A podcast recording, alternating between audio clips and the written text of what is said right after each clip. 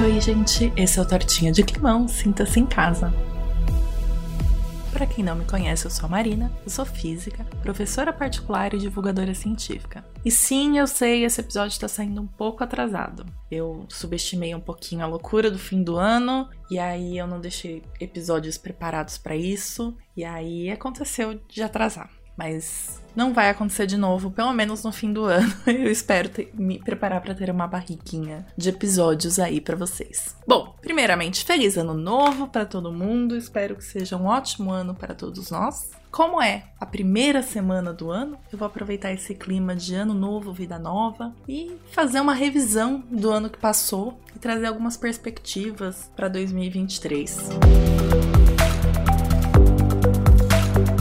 vamos começar falando do que aconteceu em 2022. No primeiro semestre, nos primeiros meses assim do ano, a gente teve a publicação do que restava do sexto relatório do IPCC, que foi o relatório do grupo de trabalho 2, falando dos impactos, adaptação e vulnerabilidades, que saiu em fevereiro. E em abril saiu a última parte do relatório, elaborada pelo grupo de trabalho 3 sobre mitigação. O conteúdo não foi exatamente uma surpresa para ninguém, porque o IPCC só reúne os resultados relevantes da ciência do clima, né? Mas algumas coisas foram bem comentadas, tipo a utilização de fontes de energias limpas ou menos sujas, digamos assim, como eólica e solar, estar cada vez mais acessível, é, as tecnologias estarem cada vez melhores e melhor estabelecidas, e as contribuições para as diminuições na, na, da emissão seriam excepcionais se a gente passar a aderir a esses modos de produção energética. Isso foi bastante comentado logo que saiu o relatório. E aí, no meio disso tudo, né, de saírem relatórios do IPCC, começou uma guerra novinha em folha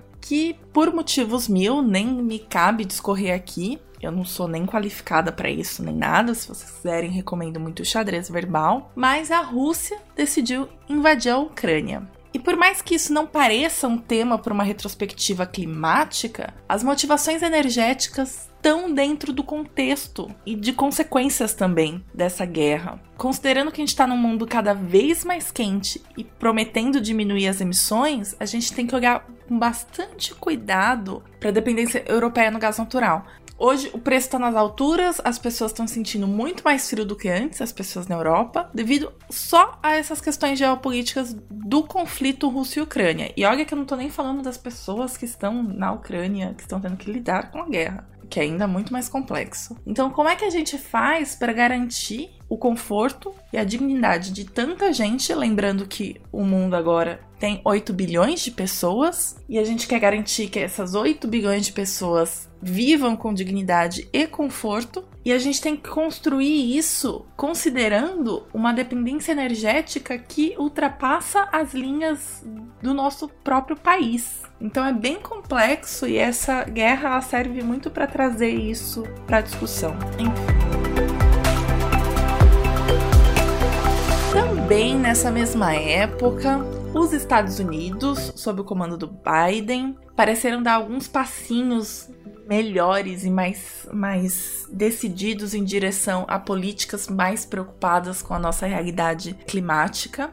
E aí rolou a aprovação de um pacotão de leis que destina mais de 300 bilhões de dólares para mudanças climáticas e transição energética. Claro que nem tudo é lindo.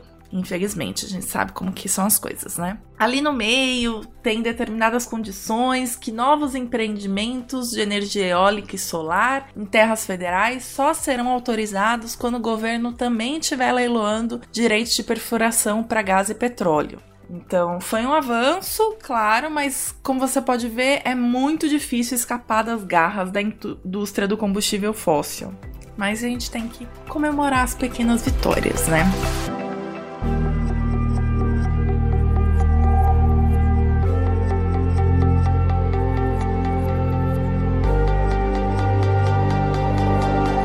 Agora eu vou dar um leve tá alto, mas vamos falar de novembro. Novembro aconteceu a COP27, a 27ª edição da Conferência entre Partes da Convenção Quadro das Nações Unidas sobre Mudanças Climáticas, e aconteceu na primeira quinzena de novembro no Egito. Ano passado, logo no comecinho do Tortinha de Climão, no episódio 1 e 2, a gente falou sobre a COP na 26ª edição. Esse ano eu não ia deixar o evento de lado, então eu tenho que falar dele também, mas vai ser mais resumidinho. É, se você não sabe o que é COP, o resumão é: é um evento onde os países se comprometem a sentar numa mesa, todos juntinhos, discutir acordo para lidar com o nosso presente quente. Foi numa COP, a 21, que assinaram o Acordo de Paris, que é um compromisso mundial para a gente limitar o aquecimento global a 2 graus Celsius em relação aos níveis pré-industriais, preferencialmente 1 grau Celsius e meio. Várias são as críticas e os elogios que a gente pode fazer é esse mecanismo de comunicação e política entre as partes, mas a verdade é que a gente tem hoje é isso. Os acordos, fundos, os pactos, as propostas desses eventos são feitos em torno de consenso entre os países, então as, as negociações podem parecer meio morosas. Afinal, a gente está numa situação que exige coisa sendo feita para ontem. Mas se por um lado a gente tem esse problema, de outro lado a gente tem um o que é provavelmente o ambiente mais democrático nas circunstâncias atuais para a gente tomar decisões. Enfim, eu recomendo que vocês escutem os episódios que a gente fala da COP26 com a Nathalie Anterstel, que participa ativamente das negociações, é o nosso episódio 2. E da COP27 em Sharm el-Sheikh, no Egito, tem uma coisa muito bacana para contar. Ela aconteceu entre dia 6 e 18 de novembro e foi a primeira conferência que trouxe na agenda oficial um termo que é muito esperado, que é perdas e danos. Discutir perdas e danos é uma demanda de pelo menos três décadas já, e conseguir ali na agenda oficial ter isso foi um avanço gigantesco, mas teve mais. Mas vamos primeiro entender o que são perdas e danos. O termo perdas e danos não é lá desconhecido para quem trabalha com direito. Ele já é usado no contexto de apontar para a obrigação de reparação de um dano após o não cumprimento de uma obrigação ou da prática de um ilícito. E a ideia de trazer essa discussão para o âmbito climático é responsabilizar nações muito poluidoras pelos danos já causados em países que não possuem o mesmo nível de emissão e que, não tão coincidentemente, talvez, são os países mais vulneráveis a tragédias movimentadas pelas mudanças climáticas. Quando a gente fala de perdas e danos, a gente está falando de prejuízos econômicos diretos, como perda de casa, de terra, mas também está falando de perda que não é tão assim clara. Ou seja, biodiversidade que é ameaçada, pelas culturas que são afetadas com as mudanças climáticas. Então, tudo isso cabe ali dentro desse bolsão de perdas. E fiquem tranquilos, a gente vai ter um episódio inteirinho só para falar de perdas e danos, ainda esse ano, porque o tema merece. Mas por enquanto, vamos dar o principal destaque dessa última COP. Decidiram pela criação de um fundo para perdas e danos. Quem vai contribuir com o fundo? Como vai ser a distribuição dos valores? Bom, isso ficou para depois. Ou seja, esse ano aqui temos uma COP28 chegando e ela tá prometendo, ou a gente tem grandes expectativas por ela. É, decidir esses detalhes, que não são tão detalhes assim, né? Sobre esse fundo é essencial para que ele seja operacionalizável, né? Para que ele seja possível e não só uma promessa. E eu acho que não dá para falar dessa COP sem dessa COP 27, no caso, sem citar o discurso do então apenas presidente eleito Lula. A oposição mais apaixonada gosta de diminuir o que aconteceu, a importância dessa declaração, lembrando que o Lula não era presidente ainda e que ele falou no stand de uma ONG.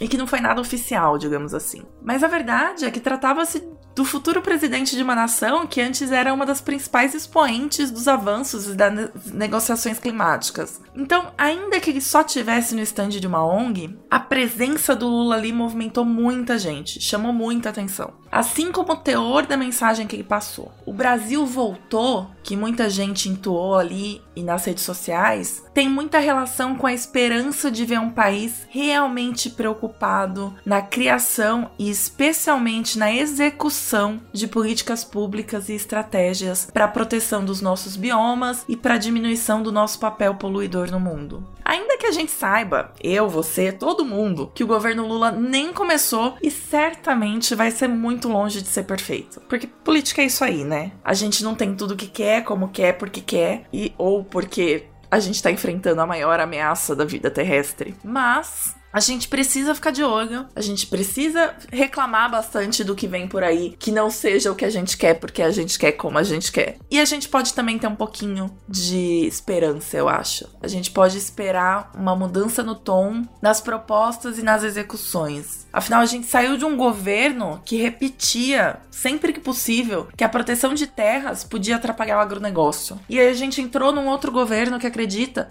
e com embasamento em evidências, com embasamento em ciência, que a gente pode garantir que o agronegócio tenha sucesso sem desmatar mais áreas e sem aumentar nossas emissões. Lembrando que a nós, todos nós, cabe o papel de ficar de olho e fazer barulho para que isso realmente aconteça. Nesse último domingo, caso você estiver ouvindo esse episódio logo depois de publicado, Lula tomou posse e é o novo presidente do Brasil. O Ministério do Meio Ambiente agora é Ministério do Meio Ambiente e Mudanças Climáticas e está sob o comando da Marina Silva. O Fundo Amazônia está de volta. O Plano de Ação para Prevenção e Controle do Desmatamento da Amazônia Legal, conhecido como PPCDAM, e o seu equivalente, o PP Cerrado, estão de volta. E tem planos para que os demais biomas também tenham seus próprios planos de prevenção e controle de desmatamento. Ainda é o começo, mas é bem importante ficar de olho, ficar atento. E quem sabe aqui no Tortinha eu não trago alguns episódios focados nesses planos e nesses programas também. O que, que vocês acham? É inegável que há, desde a vitória de, do Lula, uma esperança bem grande sendo compartilhada por toda a comunidade de ambientalistas, de cientistas ou só de pessoas preocupadas com as mudanças climáticas. E eu torço muito para que a gente seja surpreendido com ações mais contundentes ainda do que as esperadas. Não é novidade nenhuma que eu falo aqui algumas vezes que a situação é grave e exige um dos níveis mais altos de preocupações possíveis dos nossos governantes. Enfim, depois dessa olhadinha pro presente e pro futuro, vamos voltar para a retrospectiva.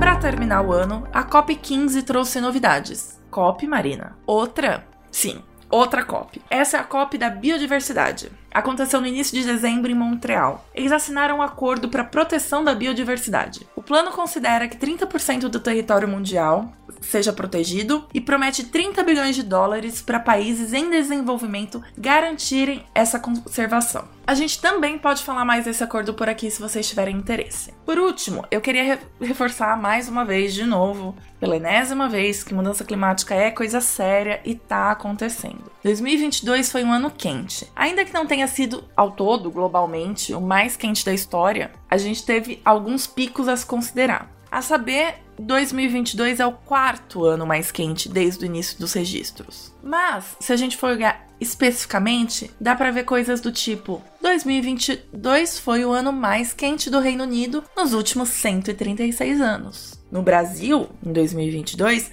a gente teve o mês de julho mais quente desde 1961. Além disso, a gente teve desastres memoráveis e gigantescos, tipo as ondas de calor mortais na Europa ou as enchentes surrealmente absurdas que aconteceram no, Paquistão. A gente também teve alguns desastres bem horríveis aqui no Brasil, na Bahia, em Petrópolis, em São Carlos, em Itajaí. E eu não vou ficar citando cada um dos nossos desastres meteorológicos aqui não, mas eu vou lembrá-los que a gente precisa de adaptação para lidar com isso. O preparo é responsabilidade do poder público e de uma sociedade preocupada com o nosso atual presente de mudanças climáticas. Não dá para achar que esse é um problema para o futuro. Então, aproveitemos essa onda de esperança com os novos nomes no Executivo Federal e no Congresso. Fiquemos de olho nos novos governadores e deputados estaduais aprendamos mais sobre o que está rolando para cobrarmos direitinho de quem tem a caneta na mão. Eu espero que esse ano vocês continuem ouvindo Tortinha de Climão e compartilhem se vocês gostarem. Mandem sugestões de temas do que vocês querem ouvir por aqui em 2023. O e-mail é contato@tortinhadeclimão.com ou pode mandar um oi lá no Twitter, é